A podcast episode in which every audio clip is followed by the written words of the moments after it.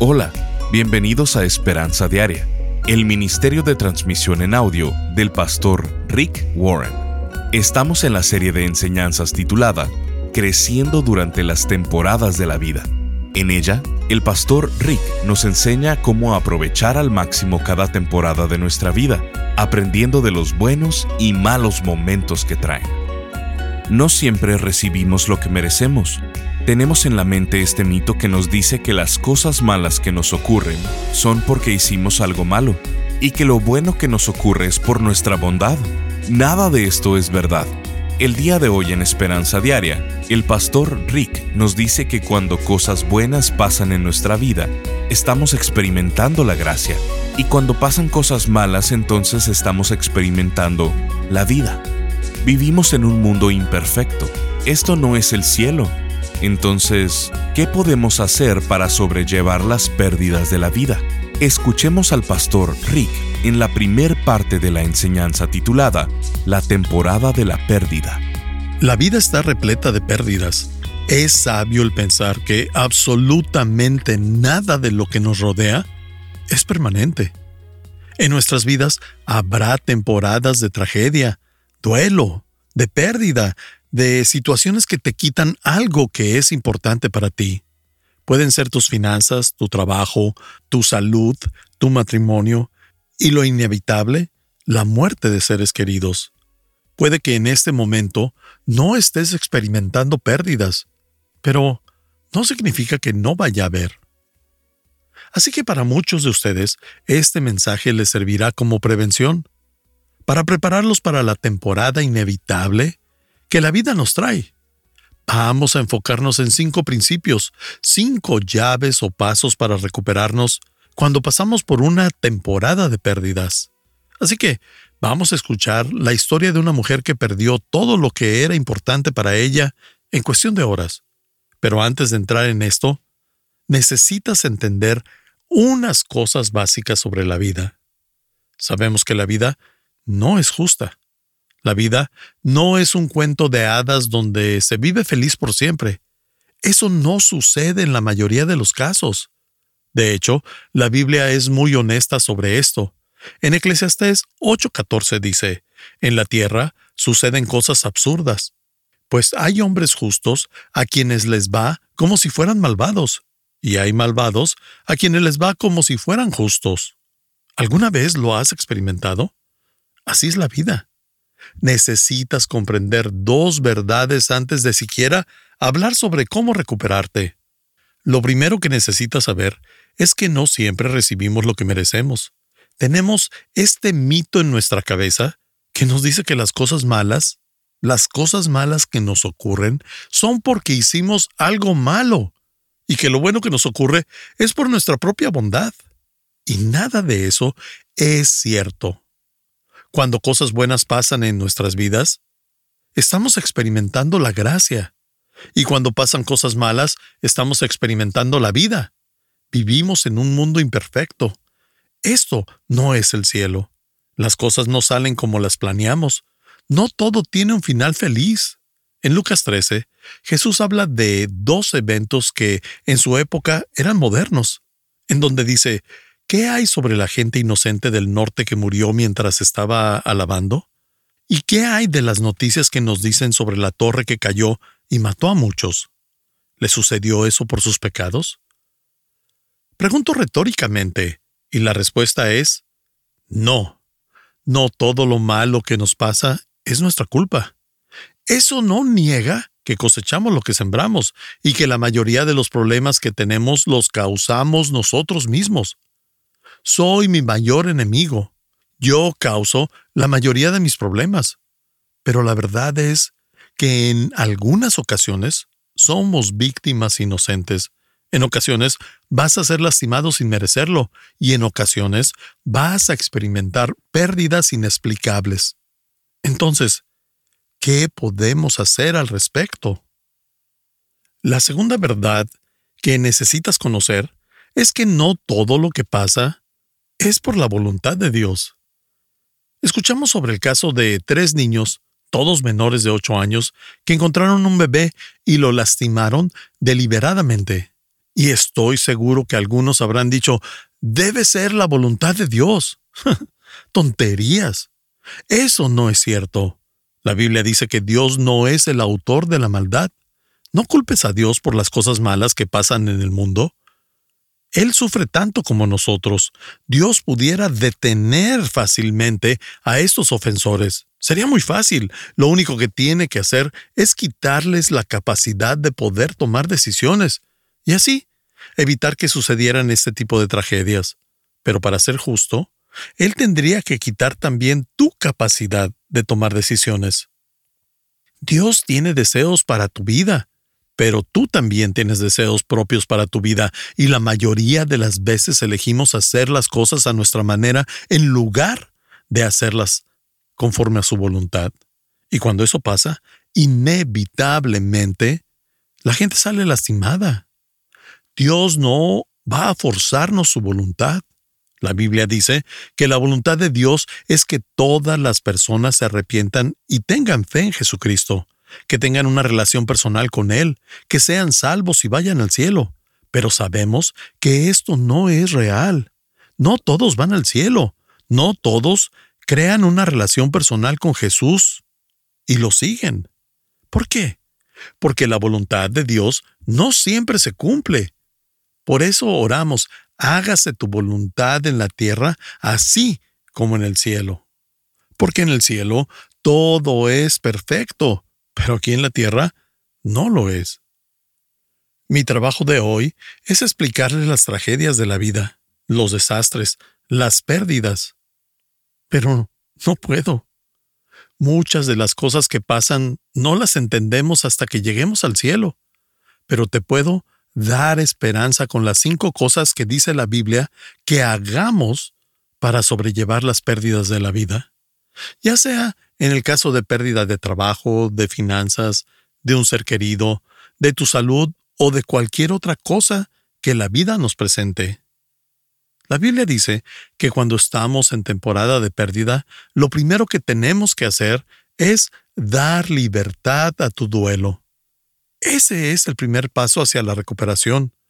La tragedia siempre produce emociones fuertes, duelo, enojo, miedo, depresión, preocupación, incluso culpa. Y estos sentimientos pueden causarnos temor porque no sabemos cómo controlarlos. Cuando sufrimos una gran pérdida, tenemos sentimientos encontrados que se nos acumulan. Si no lidias con ellos ahora, te va a tomar mucho tiempo más recuperarte. Algunos de ustedes no han lidiado con el duelo en su vida. Son reservados, se guardan todo, hacen como si nada estuviera pasando. Por eso, 30 años después de la tragedia, siguen luchando con estrés emocional. 30 años de esa situación que incluía a tus padres, una expareja, un amigo que te traicionó, o algo más que te has estado guardando todos esos años. Incluso hay un mito que dice, Dios quiere que camine con una sonrisa todo el tiempo. Pero la Biblia no dice eso en ningún lugar.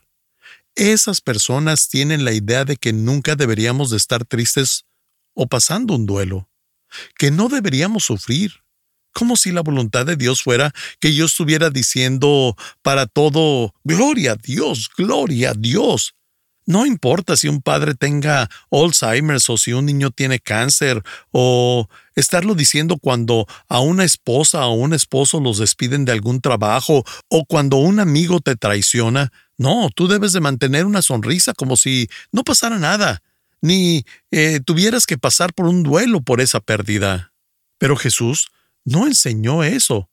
Enseñó exactamente lo opuesto.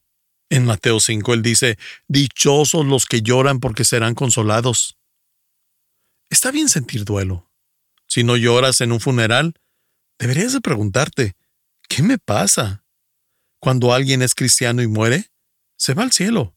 Pero, ¿no lloramos o sufrimos como el resto del mundo? Claro que sí. No lloramos por el bienestar del difunto, sino por nuestro propio bienestar, porque los vamos a extrañar. ¿Qué hacemos con los sentimientos? ¿Lidiamos con ellos?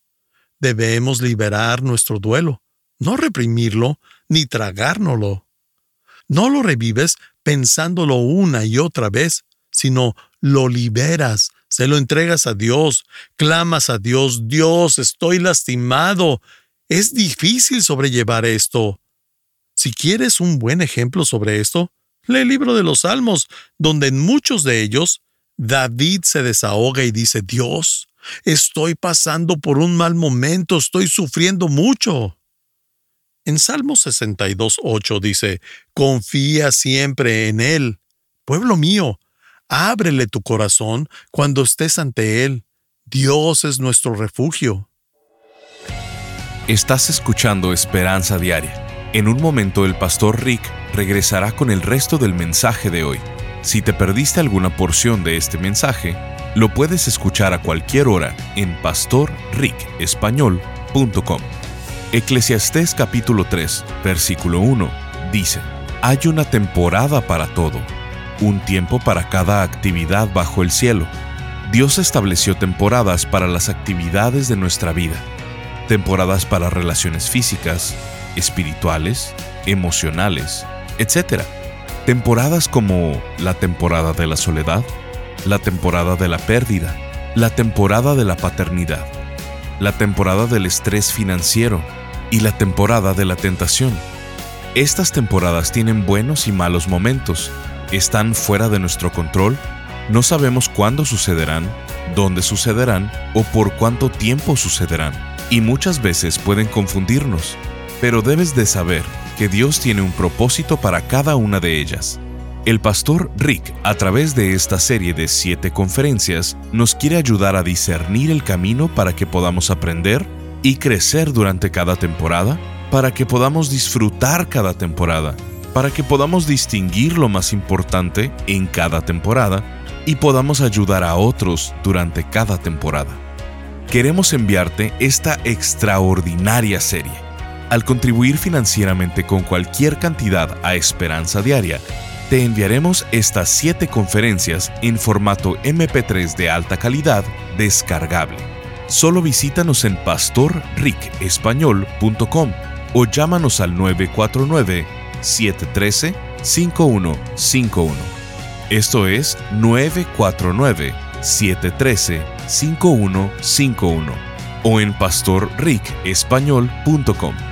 Al estar ahí, te invitamos a que te suscribas para recibir vía correo electrónico el devocional y podcast diario del Pastor Rick. Ahora, Volvamos con el pastor Rick para escuchar la conclusión de esta transmisión. Algunos de ustedes no han lidiado con el duelo en su vida. Son reservados, se guardan todo, hacen como si nada estuviera pasando. Por eso, 30 años después de la tragedia, siguen luchando con estrés emocional. 30 años de esa situación que incluía a tus padres, una expareja, un amigo que te traicionó, o algo más que te has estado guardando todos esos años. Incluso hay un mito que dice Dios quiere que camine con una sonrisa todo el tiempo.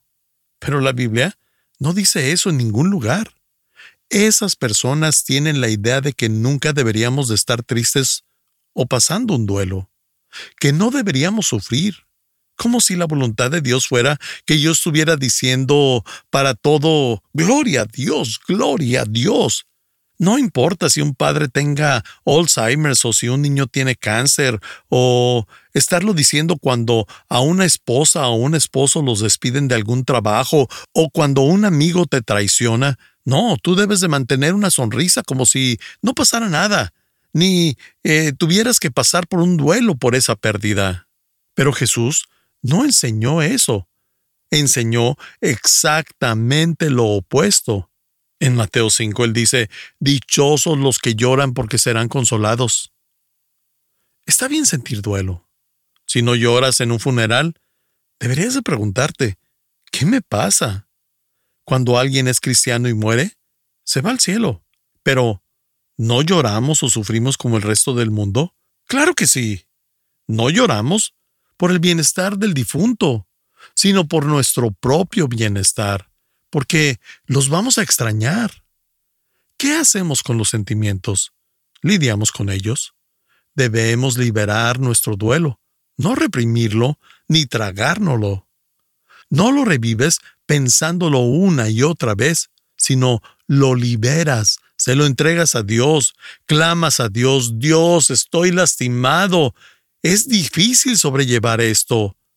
Si quieres un buen ejemplo sobre esto, lee el libro de los Salmos, donde en muchos de ellos David se desahoga y dice, Dios, estoy pasando por un mal momento, estoy sufriendo mucho.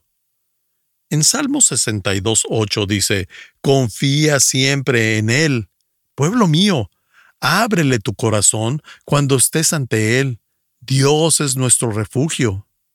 Aquellos de ustedes que estén pasando momentos de angustia y pérdida, en este momento, si no liberan su duelo, si no lo sueltan y se desahogan ahorita, eventualmente va a salir porque los sentimientos que son reprimidos eventualmente explotan en las situaciones más inconvenientes, así que libera tu duelo. Número 2. Debo recibir de otros. Con frecuencia, es difícil hacerlo para muchos de nosotros. En Gálatas 6.2 dice, ayúdense unos a otros a llevar sus cargas, y así cumplirán la ley de Cristo. De nuevo, esto va en contra de nuestra naturaleza. Cuando estamos lastimados en duelo, cuando hemos pasado por un mal momento, tendemos a retraernos. Queremos encerrarnos en una coraza, levantar paredes a nuestro alrededor. Queremos guardar todo y decir, no quiero estar con otras personas, estoy sufriendo mucho. Pero eso es exactamente lo opuesto a lo que necesitamos cuando estamos pasando por una temporada de pérdida, no solo necesitamos el apoyo de otras personas, sino también la perspectiva. Cuando sufrimos pérdidas, no podemos ver la imagen completa. Nuestro dolor nos achica el enfoque y necesitamos que otros nos ayuden a ver la imagen completa. Nos necesitamos mutuamente cuando pasamos por temporadas de pérdida. Así que libero mi duelo y digo, es tiempo de dejar que otros me enseñen, dejar que me ayuden, que me consuelen, que me ofrezcan sugerencias, dejar que se sienten junto a mí y que sufran conmigo. Y no hay por qué sentir pena. Esta es una de las razones por las cuales Dios creó la iglesia. Somos una familia, nos preocupamos los unos por los otros. Es por eso que como su pastor siempre les digo, formen parte de un grupo pequeño antes de que vengan las tragedias. Únete a una iglesia y a un ministerio, construye relaciones en las que puedas confiar cuando lleguen las inevitables pérdidas de la vida, porque llegarán, y lo digo desde una perspectiva de amor, de cariño y de preocupación por ustedes. Hebreos 12:15 dice, asegúrense de que nadie deje de alcanzar la gracia de Dios de que ninguna raíz de amargura brote y cause dificultades y corrompa a muchos. Para sobrellevar las temporadas de pérdida, no solo necesitamos a Dios, sino a la gente que conoce de Dios. Número 3. Me niego a amargarme. En Job 21:25, Job tuvo una razón para amargarse. Él dijo, otros mueren con el ánimo amargado sin haber disfrutado de lo bueno. Nótese el contraste. Vas a tener que decidir si quieres estar amargado o si quieres ser feliz, porque no se pueden los dos a la vez. Cuando la amargura habita en tu corazón, no le dejas espacio a la felicidad. Hasta que saques la amargura, podrás ser feliz. Si invitas a la felicidad a habitar en tu corazón, no quedará espacio para la amargura. No pueden cohabitar en el mismo lugar. En cada situación debes decidir voy a estar amargado o feliz, porque es una elección, es una actitud que debes tomar. No hay ningún vínculo entre tus circunstancias y tu felicidad. He visto mucha gente en las situaciones más despreciables y terribles en situaciones verdaderamente depresivas. Gente que fue criada en el basurero, sin madre, sin padre, en pobreza extrema, lleno de prejuicios raciales, que increíblemente mantienen una actitud positiva. y dicen, voy a hacer algo con mi vida, voy a hacer que valga la pena, y van y salen adelante, y son exitosos, plenos, y encuentran el propósito de su vida.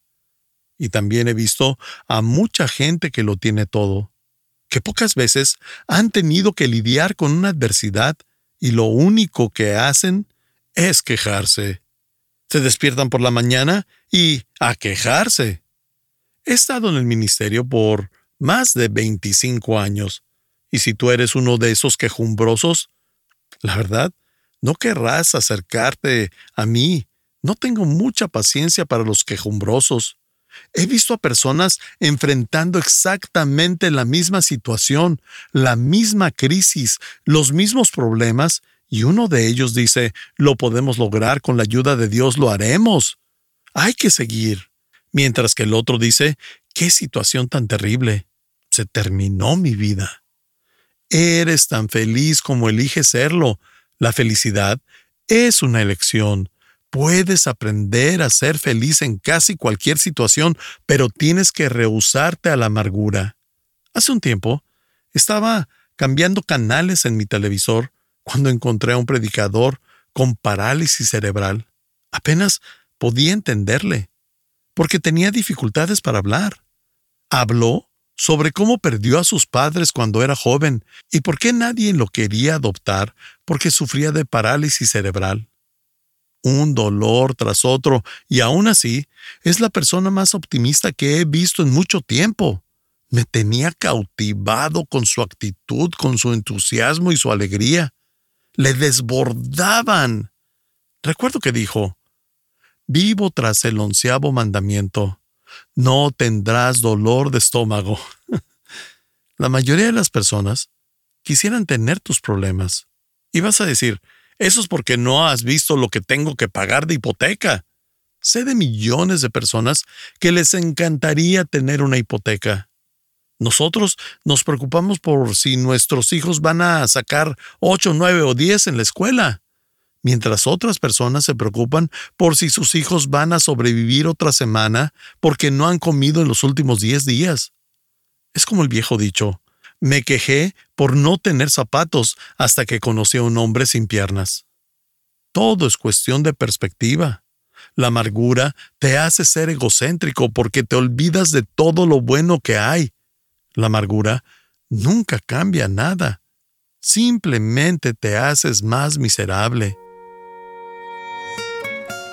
Estás escuchando Esperanza Diaria el pastor Rick regresará en un momento para cerrar la transmisión del día de hoy. El día de hoy quisiera compartir con ustedes un par de correos electrónicos que he recibido. Este es de Lilian, que nos escribe desde Venezuela. Estoy feliz cada día que escucho los audios y leo los devocionales de Esperanza Diaria.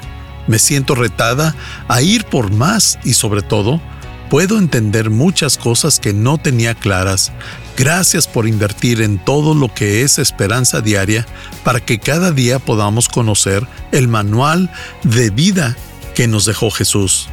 Gracias por escribir, Lilian. En verdad, la Biblia es el manual que Dios nos ha dado para saber hacer la vida y nos sentimos privilegiados en poder compartir su esperanza. Este otro correo es de Pura Ramírez de Puerto Rico. Querido Pastor Rick, cada día leo sus devocionales de esperanza diaria y son de gran bendición para mí. El mensaje del devocional de hoy ha traído mucho consuelo y paz a mi vida. En verdad, sentía que me estaba desmoronando, pero sus palabras fueron bálsamo y consuelo a mi corazón. Mil gracias a usted y a su equipo por la labor tan útil e importante que realizan para el Señor. Les envío un abrazo con todo cariño desde Puerto Rico. Muchas gracias, Pura, por escribir. Solo Jesús tiene palabras de vida eterna y es su palabra que puede traer paz, consuelo y esperanza a nuestras vidas. Sintonízanos en el siguiente programa para seguir buscando nuestra esperanza diaria en la palabra de Dios. Este programa está patrocinado por el Ministerio de Esperanza Diaria y por tu generoso apoyo financiero.